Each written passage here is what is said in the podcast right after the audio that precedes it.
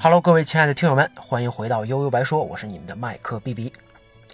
新世纪福音战士 EVA 这个名字，大家肯定是如雷贯耳啊。那作为诞生于上世纪九十年代的动漫作品，毫无疑问，它日本动漫史乃至世界动漫史上的一座里程碑，也被公认为是日本历史上最伟大的动漫之一啊！更是在当时的日本社会掀起了巨大的反响和冲击。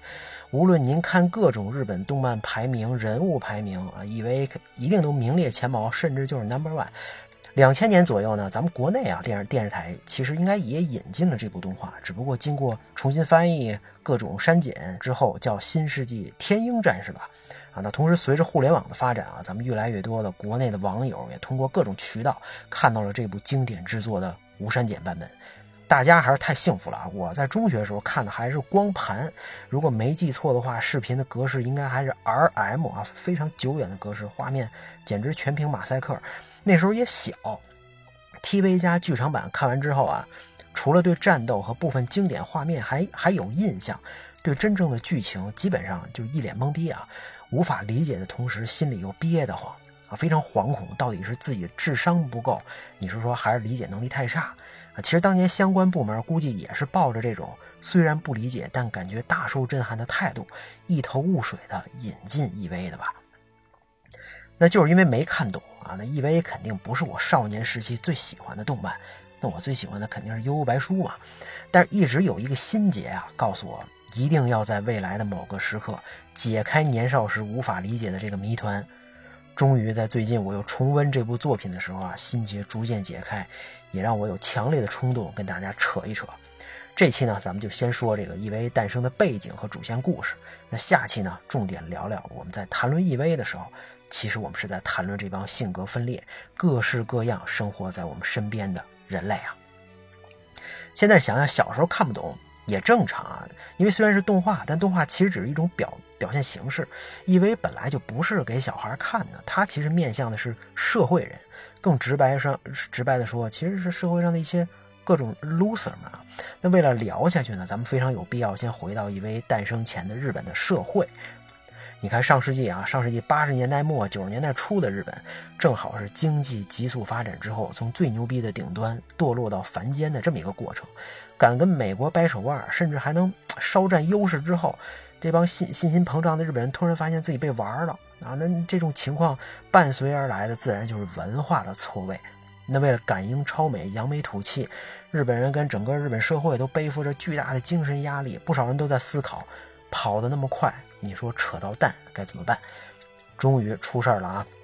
出的还是一件对日本动漫以动漫业影响极大的负面事件——宫崎勤事件啊！那一九八八到八九年，宫崎勤这个人啊，在东京跟埼玉县连续诱拐杀害了四名吧小四名小女孩，手手段变态残忍啊！那那你你这儿还得吐槽一下日本法律，直到二十年后的二零零八年。这孙子才被执行死刑啊！这这这是真能拖。那在警察调查的过程当中，发现这宫崎勤就是个标准宅男，从家里翻出很多这个漫画、游戏、爱情动作片那你搁今天啊，宅男不是什么新鲜话题，但是在那时候的日本社会，已经脱离了大家对社会人的定义了啊，完全不可理喻、不可救药、朽木不可雕啊！啊，这导致了一个非常严重的后果，大众把喜欢动漫跟变态杀人狂给画上等号了。这直接给日本动漫业带来了摧毁性的打击。直到一九九五年啊，EVA 这类作品的出现，让大家认识到，原来动漫和电影、戏剧都只是一种表达形式，它也可以这么成人向，也可以这么严肃，甚至还能充满宗教、哲学、什么心理学啊、意识流啊、什么批判啊等等高级的话题啊。那大众观念和印象的改变，为动为这个之后动漫百花齐放啊，甚至成为日本主流文化，并且辐射到全世界打下了基础。那说回 EV 啊，那首先《新世纪福音战士》EV 分为好几个版本。你看这个九五年开始放映的 TV 版，二十六集啊的第一到二十四集是主线剧情。二十五、二十六集通篇都是画面各种混乱的意识流，看不懂啊。虽然看不懂，好像也没什么影响啊。但这两集恰恰又代表着整部作品的调性。第二个就是一九九七年的这个两部剧场版《死于新生》和《爱尔真心为你》。那死于新生实际就是 TV 版一到二十四集的回顾啊，这并不重要。那爱尔真心为你是 EVA 最终的大结局啊，也就实际意义上的这二十五、二十六集吧，超级震撼啊！这这两部又叫旧剧场版。之所以叫旧剧场版，因为从二零零七年到今年的这四部新剧场版啊，画面和特效感人，TV 版里的使徒也都全新重呃重新设设计了，令人耳目一新，评价倒是褒贬不一吧。那关于新剧场版啊，这咱们得找机会再单聊。那 EVA 到底讲什么故事呢？啊，TV 版当中的剧情进展非常快啊，咱们男主角十四十四岁少年定真寺啊，受邀刚刚到达第三新东京市，刚到啊就遭到了人类的敌人，被称作使徒的怪物。他临危受命，驾驶类似机甲的巨型生物 EVA 初号机与使徒交战，并且将之消灭。消灭的这是第三使徒啊，未来还将有众多使徒分别袭击第三东京市和地下的这个叫 Nerve 啊 N E R N E R V 啊这个机构总部。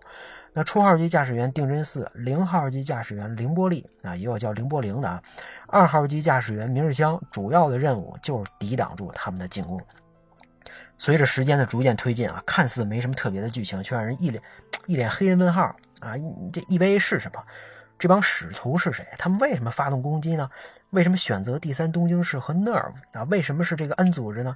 啊，那这个 N N 组织为什么在地下啊？他他对吧？为什么在地下？他又有什么秘密呢？啊，男主角定真寺作为这 N 组织负责人定元度的儿子，怎么向充话费送的呀？定真寺怎么如此封闭懦弱，想让人打他啊？那凌波丽为什么这么神秘，还面无表情？是什么让明日香成为了傲娇的小公举？啊，这 N 组织背后的这个这个 S 组织 S E E L E，这又是干嘛的？啊，亚当跟莉莉丝又是谁？什么是人类补完计划？对吧？你这个 N N 组织重要人员葛城美里、赤木绿子和加持良介，他们又有怎么样的过往？啊，所以你看啊，问题非常多，这一连串的问题啊，才是推动大家就算看不懂也要追下去的根本原因。新世纪福音战士 EV 的世界观呢？简单说啊，就是这地球上所有的生命的来源都是生命之树。那生命之树呢，最终生出了亚当跟莉莉丝，这也是雄体和雌体的最高形式了。之后，生命之树开始瓦解，并形成了一把枪，叫朗兹朗基努斯之枪。这一把弑神之枪啊，也是 EVA 当中唯一可以直接穿过使徒啊使徒的这个 AT Field 的保护。啊，并且造成有效杀伤的终极武器。那这个世界呢，一共有十八个使徒，亚当就是使徒一号，也是使徒的始祖了。亚当之卵被称作白之月，也就是使徒的生命之源，埋葬在哪儿呢？在南极地底。人类依靠这个巨大的空间建立了南极的地下基地。两千年，人类在这儿进行科学试验，最终引发了第二次冲击，地球反正各种崩坏，人口减少一半，海洋也变成了红色。那另一边，莉莉丝是人类的始祖，也是使徒二号。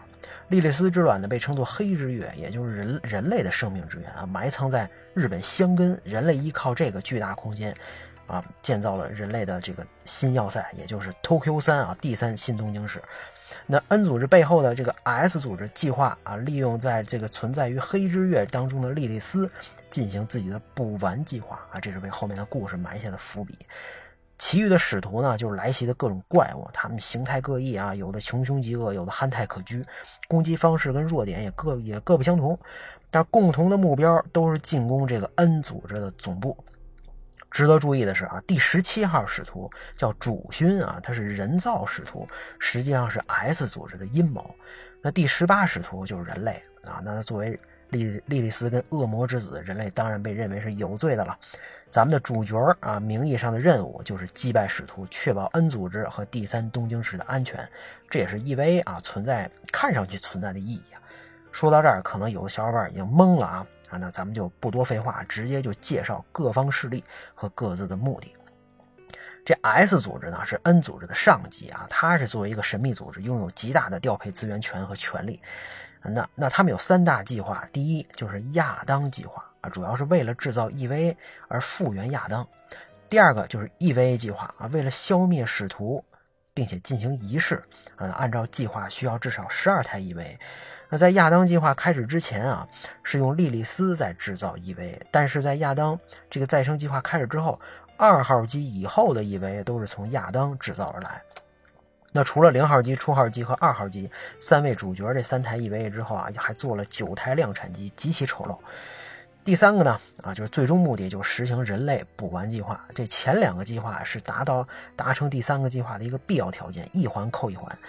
那人类补完计划究竟是什么让他们这么执着呢？啊，其实就是人类集体灭亡，变为橙汁儿，LCL 之海在这个世界呢，人类的意识就无分彼此了，所有人的灵魂都栖息在由莉莉丝的血构成的巨大海洋之内。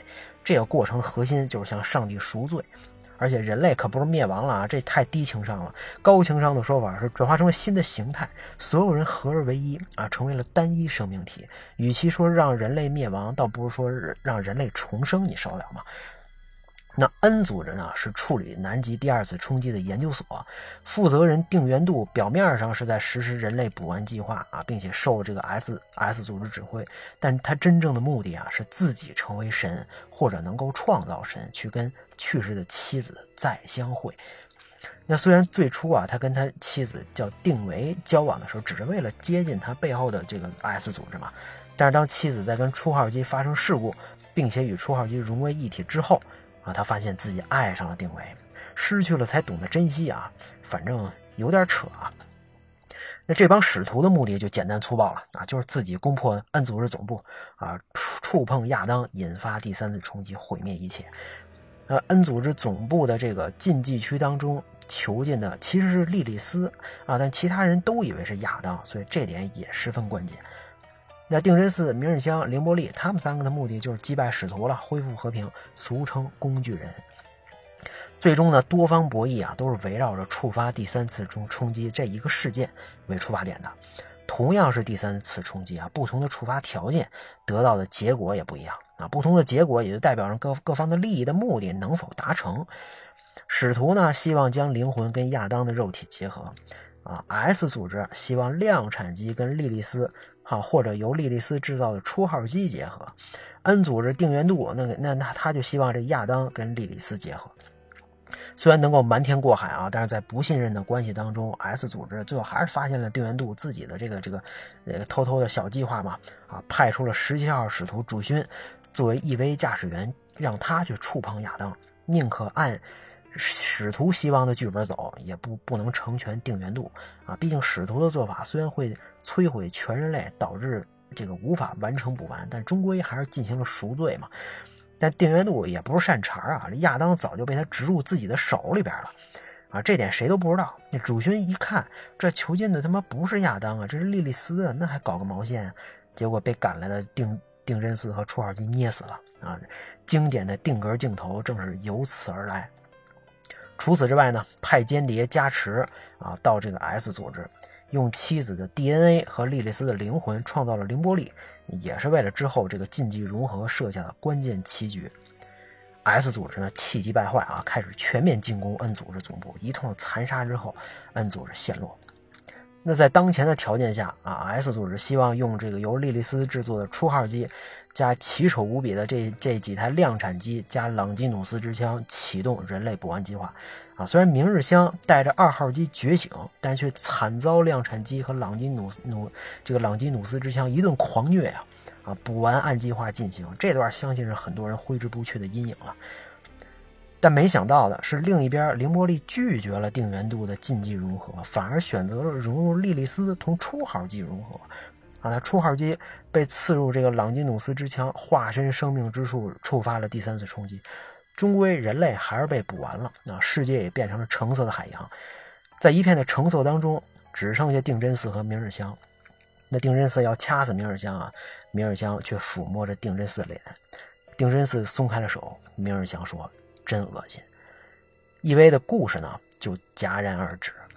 那在最后的这个结尾啊，这种悲观的、这种绝望、悲观的情绪啊，发挥到了极致，大有一种全都他妈去死的感觉啊，也引发了粉丝们的各种解读。